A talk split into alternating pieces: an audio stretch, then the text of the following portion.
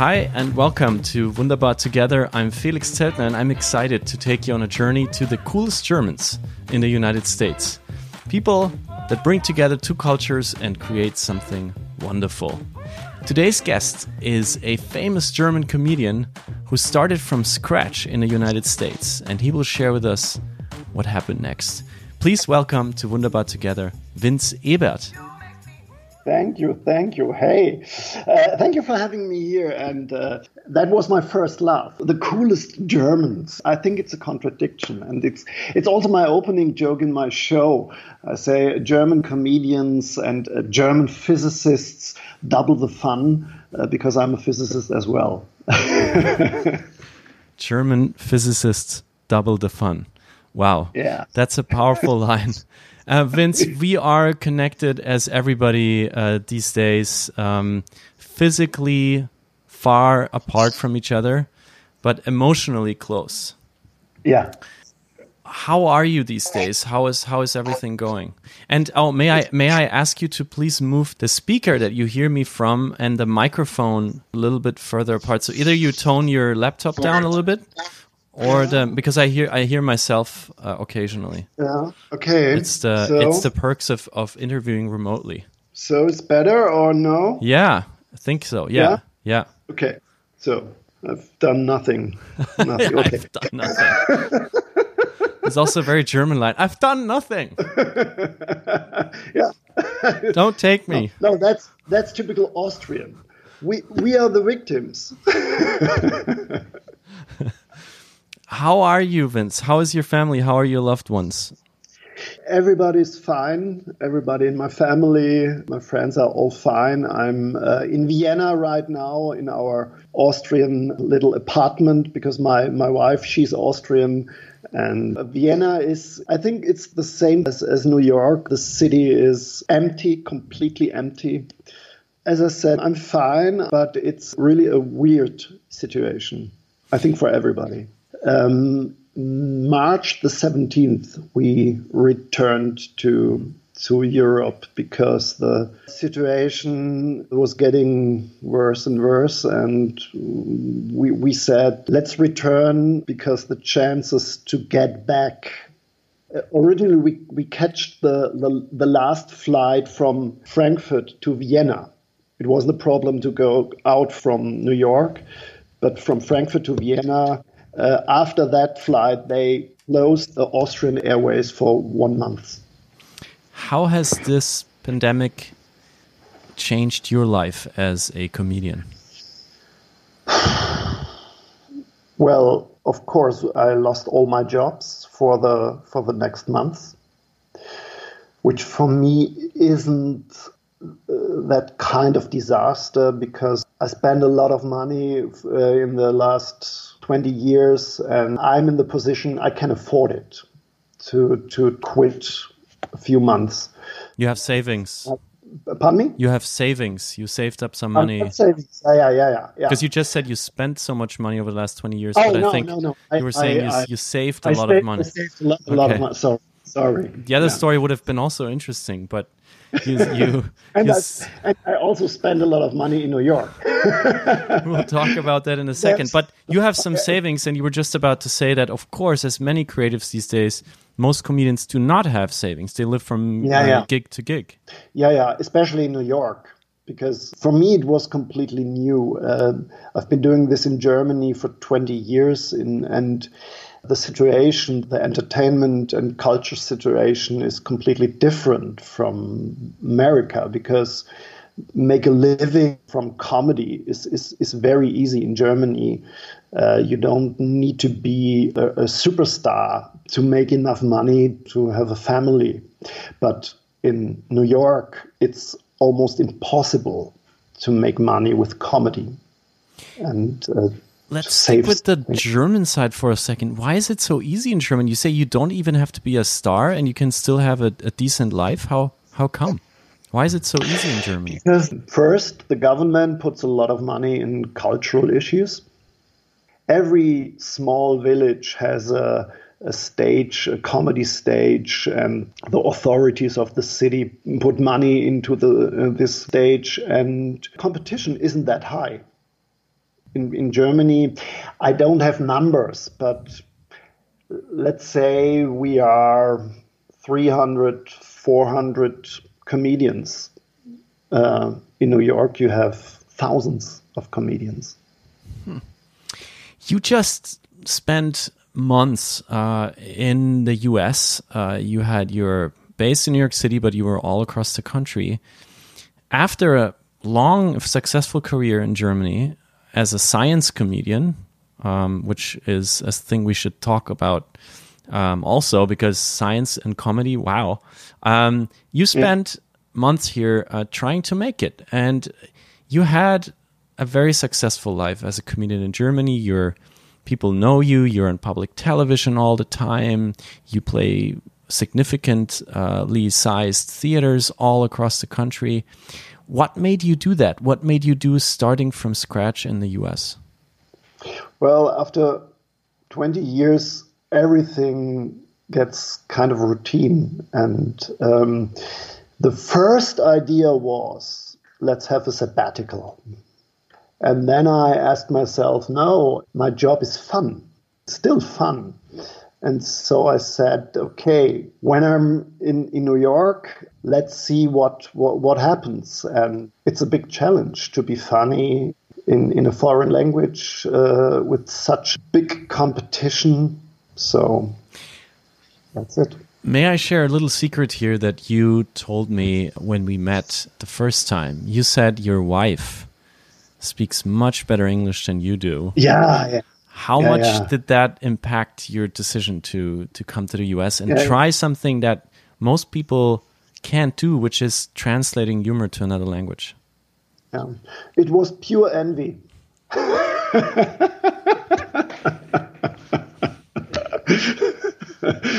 now, uh, when we when we came together, uh, ooh, 13 years ago, 14 years ago, Valerie's in the in the next room. Um, I have to ask her.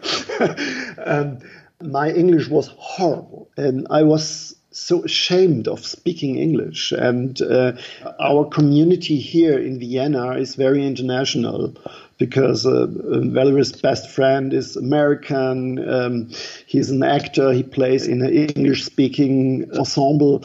So at every party, I stood in this group and I was so ashamed. And I was ashamed that people ask me, "Oh, uh, what what are you doing?" And and I say, "Oh, I, I work. Uh, thank you. Oh, I have to grab a glass of beer. Thank you. Bye."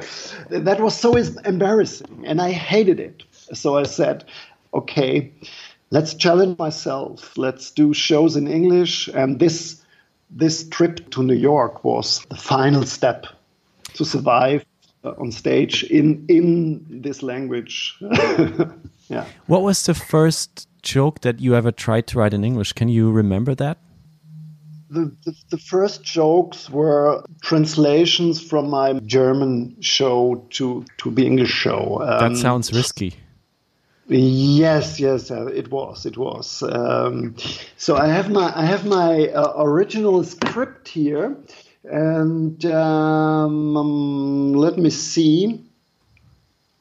Um, yeah, but but uh, uh, a lot of things because I I don't do word plays in my show. I try to explain science in a in a funny way. So a lot of jokes work in German and kind of in English. You use science. So yeah. What was the first joke that that you said I could actually do this in English? Was there a moment where you said this is something that will work globally? Well, the, actually, the the first story I I also told in English, and that that worked was the difference between religion and metaphysics. Um, the the difference between religion and metaphysics. Yeah, yeah. Um, the basic idea uh, of science is very simple. It's the testing of assumptions. That's it. If I assume there is beer in the fridge and I go and check, that's science. If I assume there is beer in the fridge but don't check, that's theology. If I assume there is beer in the fridge, look into the fridge, find no beer, and drink one anyway, that's metaphysics. So, and that's a big joke in English and in German as well. And that was my first little story that worked on stage in English. Vince, what was your first impression of the comedy scene here in the US? What was that like when you first encountered what you had always dreamed of, what you had prepared for? How was it? It was intimidating. because uh, New York is the mecca of stand-up comedy, and in every corner, at every corner, there's a comedy club, and there's the comedy cellar where Jerry Seinfeld and Dave Chappelle are, are showing up uh, on a regular basis. Um, for, for, me, it worked very well because I started a workshop at the American Comedy Institute. It was a two week workshop, and it was a, a very good opportunity to meet other comedians and to get into the scene. The last event was uh, evening at the Gotham Comedy uh, Club, uh, where everybody plays his best five minutes. And that worked very well for me. And after the, the show, the booker of the of the Broadway Comedy Club came up to me and he said, "Okay, would you like to play in my Sunday evening show?" And so that was a, a very easy step into the scene. And then what happened next? I thought, okay, um, that's it. That that is the next step, and then comes the next, and the next, and the next, and uh, four weeks later, I will be headlining on Netflix, uh, Carolines or Comedy Cellar, of course. But it wasn't that good. no, I, I played a couple of shows at the Broadway Comedy Club, which was very good because it has I, I would say, a, a, middle class status in New York. A lot of tourists are showing up in, uh, in the shows. But to get contact to bookers for the very good clubs, Carolines or Comedy Cellar, it's almost impossible. And even comedians in the US, New York comedians, they spend years to get in contact to the very important bookers of those first class clubs. And that was very difficult for me because uh, I saw that, that everyone is struggling. The whole scene behind the stage is, is completely confusing because nobody knows who's responsible for what.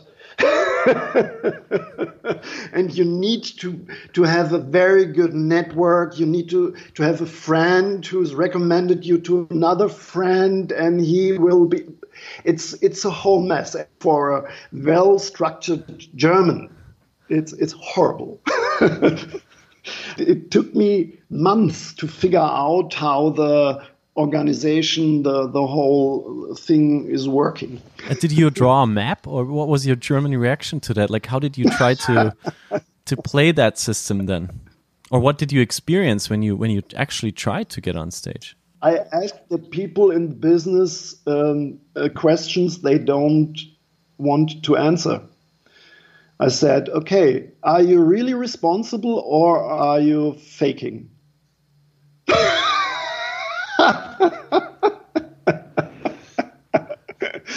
because I have to say that there are kind of shows that are totally rip-offs. Because the, uh, the most shows are so-called bringer shows, which means you have to bring six people, six friends of you. They pay tickets. You have a two-drink minimum, so you can say you pay forty bucks each, and then you can get on stage to do your five minutes. So you need to bring people that you get stage appearance. And, and these people bring um, six times 40, that's $240 yeah. to this club, yeah. and you get nothing. And you get nothing. You get nothing. Yeah. Actually, you have to pay the booker to be on stage. And that. How often did you do that? Two times. Two times. And then I said, okay, no. I'm too old for that ripoff. No, no, uh, really, seriously, it's it's. But there are a lot of young comedians.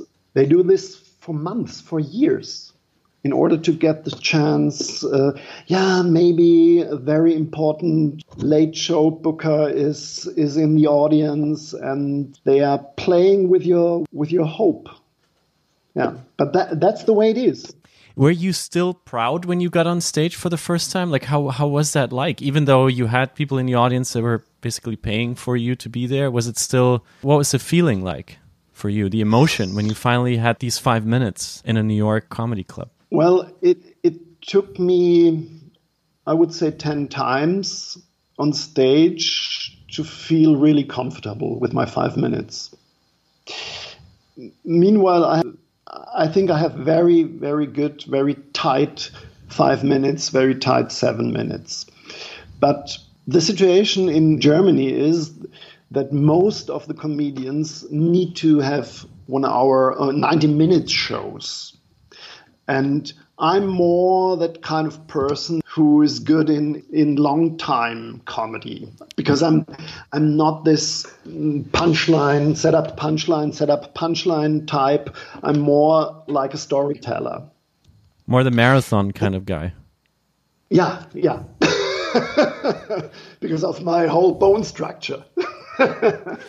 You're very tall and thin. That's what I can no, say. Uh, but it's so what you mean is it's very hard for somebody who comes from a different culture where comedy is a, a, a night long thing to, yeah. to compress yeah, yeah. this down to, to five or, or, or, seven minutes and still be funny. Yeah, So how did you? Uh, what did you do? But it worked. It worked. Uh, and after I realized, okay, I have very good five minutes, very good seven minutes. I did that a couple of times, but then it was so boring to do five minutes because five minutes is nothing. You go on stage, and after five minutes, you are, that's it.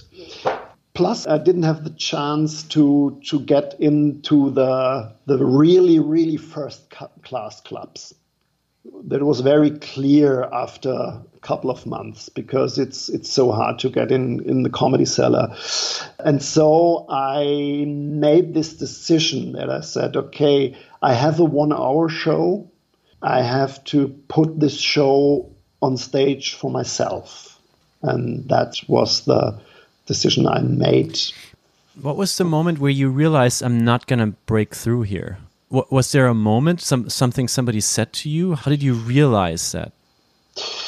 Um, I realized it because after a couple of weeks or a couple of months, I I knew my my comedy colleagues, and and they they all were telling the same stories.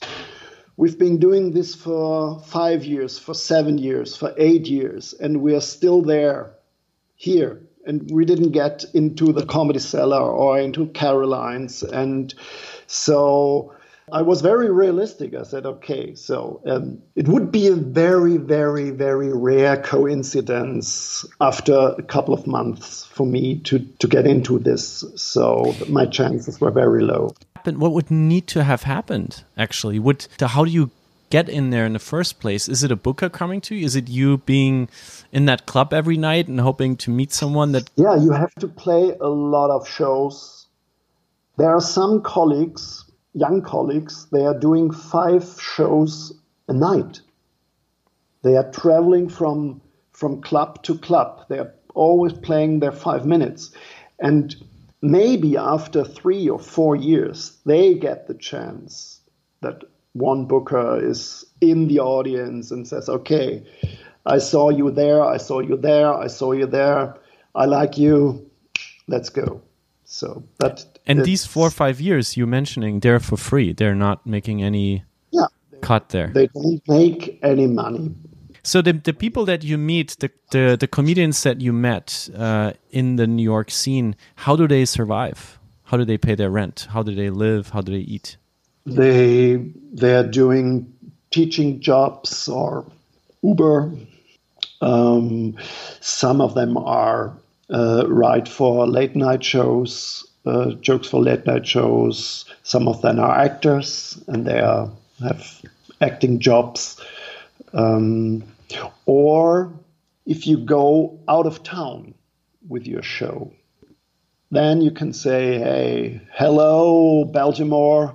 Uh, I'm a New York comedian and I'm playing Carolines. And then out of the town, you can make a special amount of money. But in the city, it's, it's almost impossible. Coming from this kind of pampered German world of you know public funding and even you said the small yeah. stages in villages, they even have budget for you know even comedians that are not first class to to have them survive. What did that made you feel about your colleagues in New York? What kind of emotion do you have for them thinking about all of these people out there every day? For me, it was great because it grounded me totally because I, I realized um, I'm I'm blessed in Germany as a comedian. It's it's so easy to to make a living, and when I saw this this struggle and this this uh, this playing for for 20 bucks a night i thought wow you, you really want to do that because after 20 years in business i for myself felt a little bit, bit lazy and here in New York, you can't be lazy. You have to go on stage every night with 100% energy.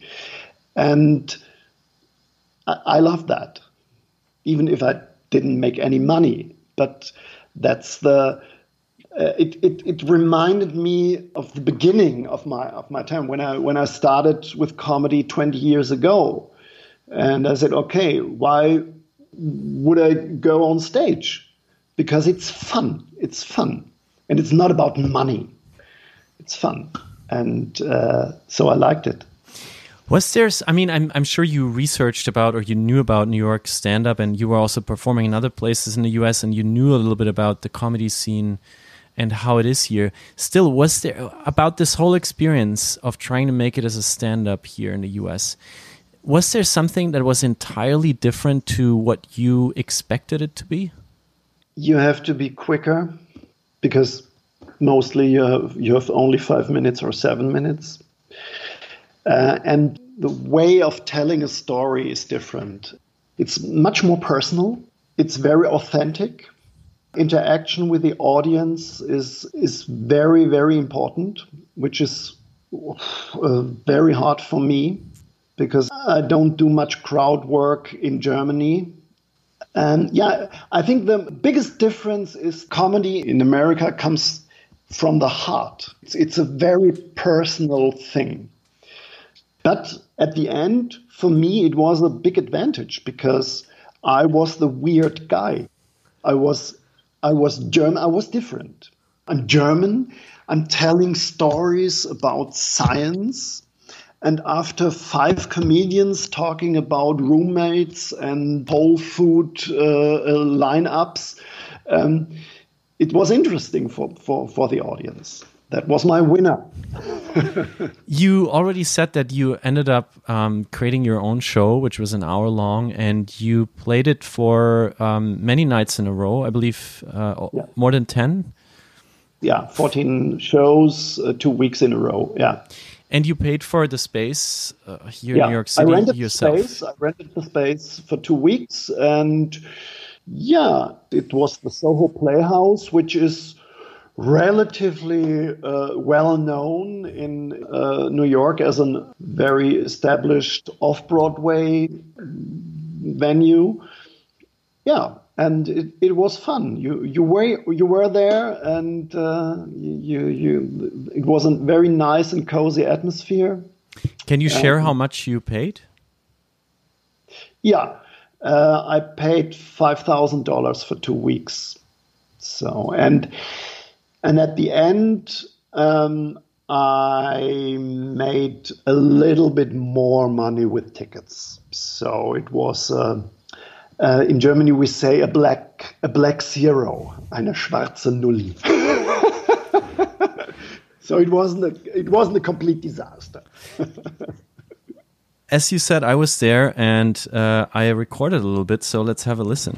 Hello. Hey, hey good evening. Thank you for this overwhelming applause. Thank you for having me here. Thank you for showing up in this nice, cozy little theater. Uh, we're going to have a lot of fun tonight, hopefully. Uh, my name is Vince Ebert, and uh, my accent gives it away. I'm from Mississippi. no, of course, I'm from Germany. I'm a German comedian, and I know what you are thinking. Now, German comedians are like English chefs or sober Irishman, polite New Yorkers. Uh, contradiction, and above all, I'm uh, also a physicist. German physicist, double the fun. When I sat there, I realized that there were Germans in the room and Yeah. some of them knew you from television and they were like in awe to be so close to the famous Vince Ebert. And then there were the Americans who were just there to have fun. And Yeah. they laughed and they, you know, commented on what you were saying and they were like cracking up and talking to each other. Can you describe how this felt for you to be exposed to this new audience? Can you maybe say what the difference, what the biggest difference is for you as a comedian between Germany and the US?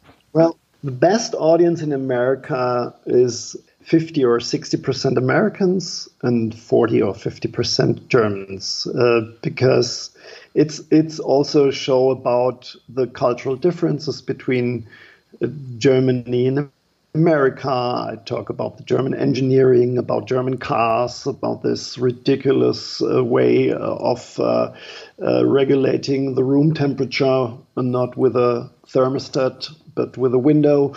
Um, New Yorkers And- don't know what a thermostat is. a thermostat. Google it. um, so the, it's the it's the best audience. Uh, the, this this mixture of German and and American uh, because uh, there are jokes for everybody. But the difference uh, when it comes to the reaction after the show, Americans are very, oh yeah, it was a great show, thank you, and g- b- g- big laughs. And the Germans uh, always, always come up. Okay, I didn't understand everything, but uh, in minute 17, you made a little grammar mistake. I don't know what to say to this.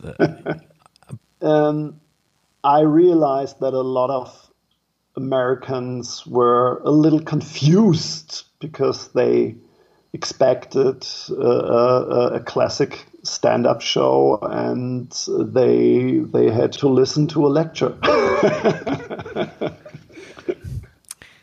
how did this year change you as a comedian?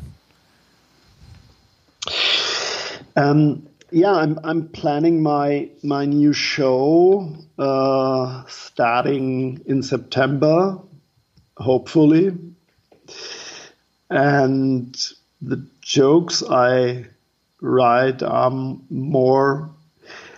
I'm, I'm more stand up, more American stand up. And um, I'm not sure if the German audience will accept that because it's it's as an artist it's always very very difficult to change your your your style and they want to see something different but not too different and it's a it's a fine line and hopefully they will accept this yeah this this more personal this more more stand up stuff hopefully we will see What are you going to make of this pandemic? I mean, you're a physicist, okay, but Yeah. you're a science comedian. So some people, I assume, will expect for you to pick that Yeah, up. yeah. What kind of jokes can one make about the coronavirus? I- I'm I'm really not sure uh, because I realize I'm not ready to write funny jokes about the virus. Maybe it's it's it's easier in a couple of months when the biggest outbreak is over, hopefully. Now I'm completely lost with, with in writing jokes about this virus. I I can't say something else. You also wrote a book about uh, this uh, time that you spent in the US Yeah. trying to make it as a comedian. It's not your first book. You've written many other books that were bestsellers in Germany. So I expect this to be another one because, of course, everybody's Yeah. curious about, you know, a famous person failing um, on different territory, and especially New York, where so many people try to make it the city of ambition. Can you maybe share one moment? And I'll ask spe- specifically what was your favorite moment from this year that made it into the book?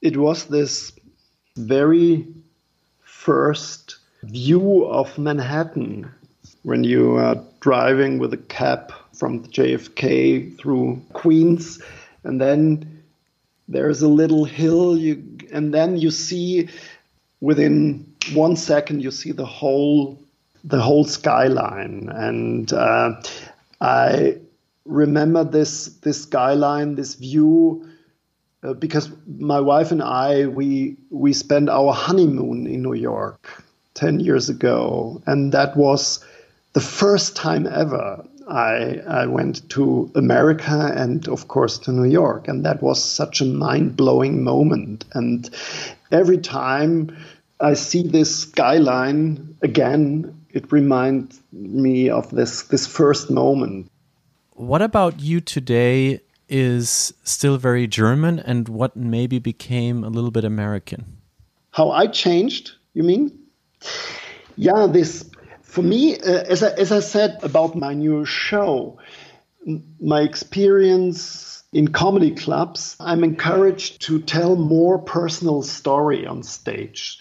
Because as a German, if you're too personal on stage, it gets pathetic. Germans don't like that and science was always for me a, a, a good method to cover my, my whole personality. And I, I hope that I will be more American stand up comedian than a German stand up comedian. So, You have spent all your life in Germany. Now you spend a year in the US. Please share the truth with us. What do Germans really think about Americans? uh, it's a weird mixture of. I don't know the, the English words. Minderwertigkeitskomplex and Selbstüberschätzung. So, Self consciousness, probably. I would call it Minderwertigkeit, self consciousness. So we feel, the Germans feel like they're not as superior, they're inferior to the Americans. yeah.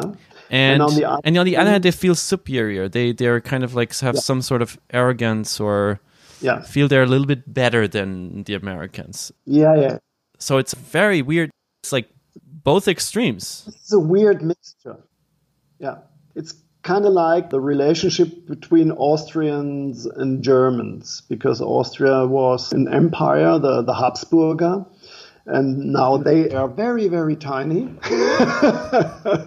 and I, I think it's, it's the same relationship. And I'm allowed to say that because my wife is Austrian.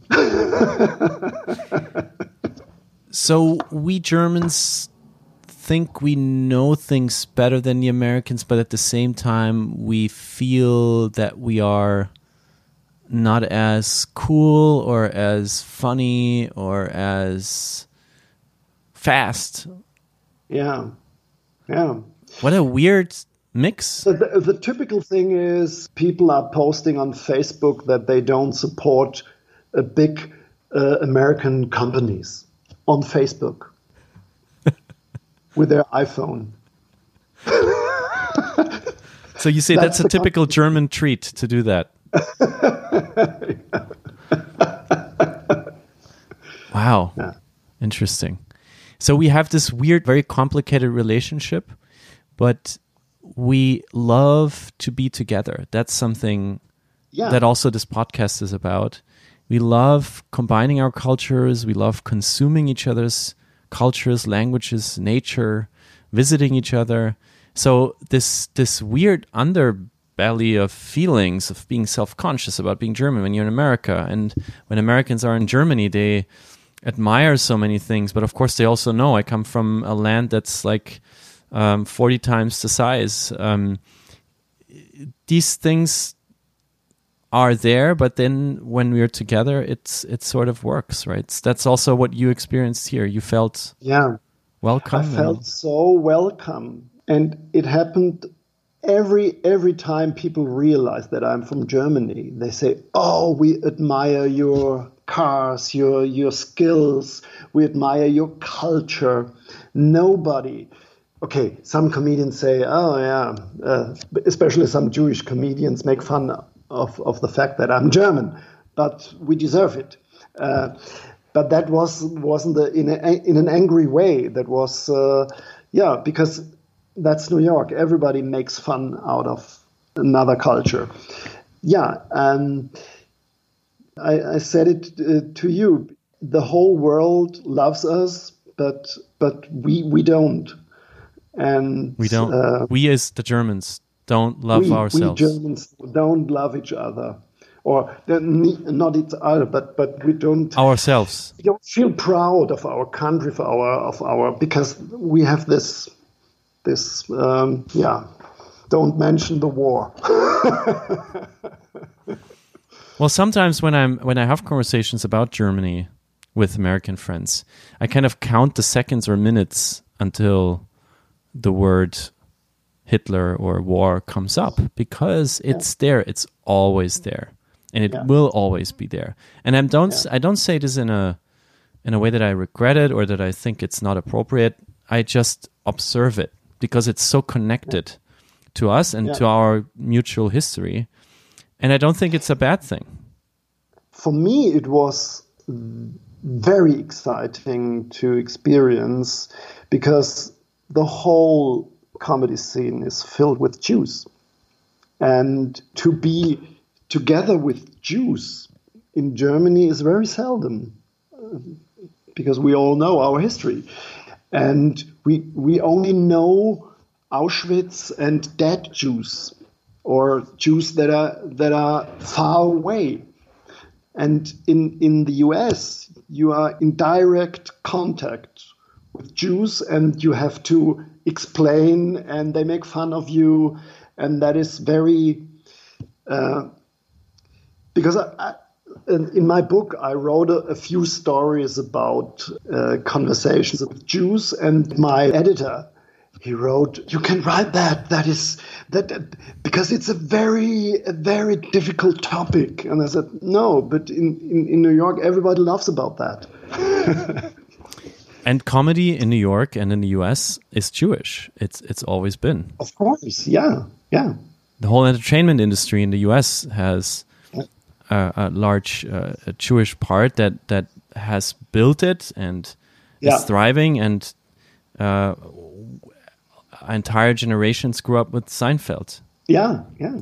And your experience with Jewish comedians was that you you enjoyed it so much being close to them. You said in real I, life. I enjoyed it. I enjoyed it because uh, in Germany you hardly get in contact with the community how it was uh, 80 years ago, because we we killed every Jew.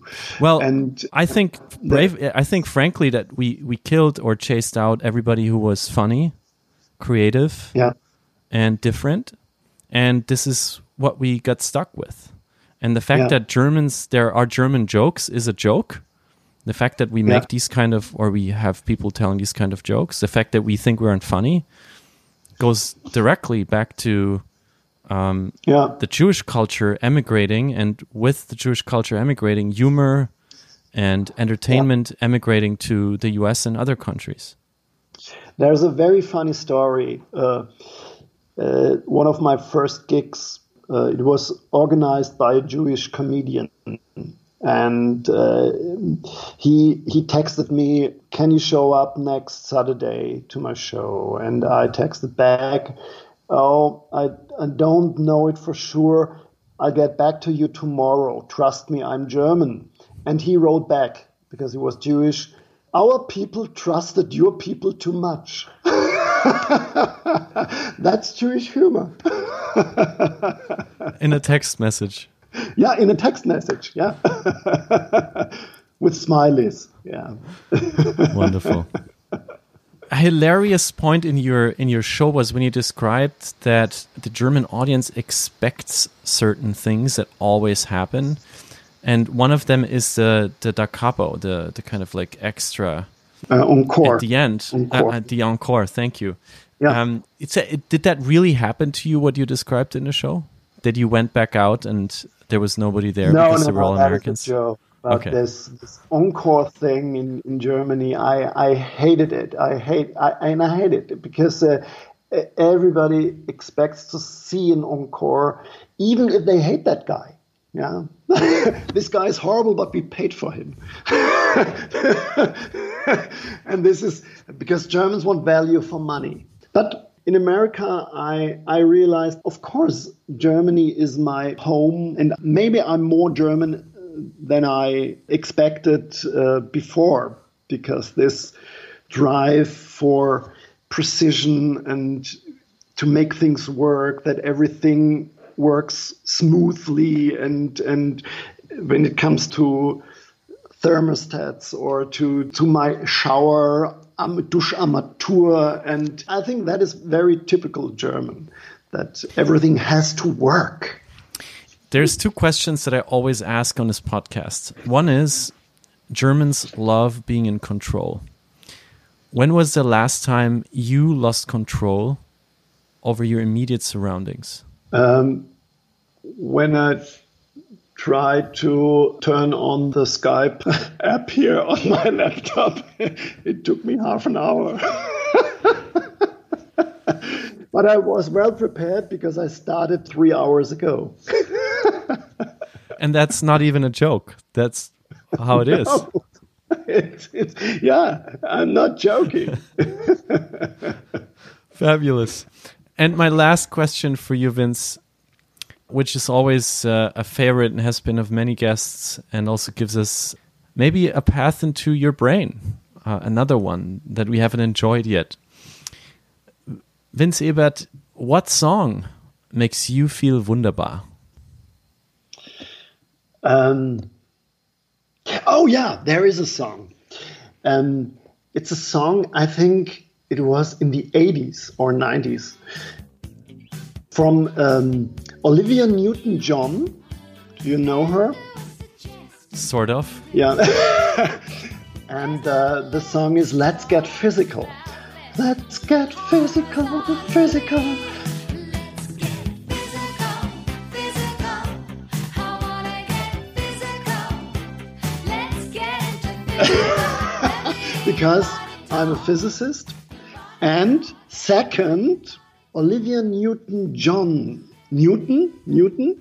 You know, also physics. And third, the grandfather of Olivia Newton John, nobody knows that, was Max Born. And he won the Nobel Prize in physics 1907 or 8. Wow. Isn't that great? What an amazing reason to have a favorite song as a physicist. What an amazing choice. And I thank you so much, Vince Ebert, for taking the time to be on Wunderbar together. I think what you have experienced in the US and what you brought here is absolutely unique. I had the chance to see you live, and I wish you would have stayed. But I also understand that the circumstances of our times drove you back over the pond. I hope you come back and Definitely. I will come back as soon as I can, as soon as we are out of this mess. And uh, yeah. And thank you, thank you for, for inviting me. And please cut out all my grammar mistakes. that will take the producer probably a year. So I'll ask. I'll ask. Um, but Vince, what I found really impressive throughout this interview, we just joked about your grammar mistakes, was that you seemed to be in the German part of your brain in the beginning, but then you, throughout our conversation, dove back into your English brain. So I have to ask you at the very end did you reach your goal of not being intimidated anymore being around your wife Yeah. and her friends when they speak English with, with each other? I'm definitely not satisfied with my English skills. But that's German because if you have 99%, you say, okay, there's 1% left. no, I'm not, I'm not even at 99%. I'm at 80%, I think. But I don't care anymore. And that's the good thing.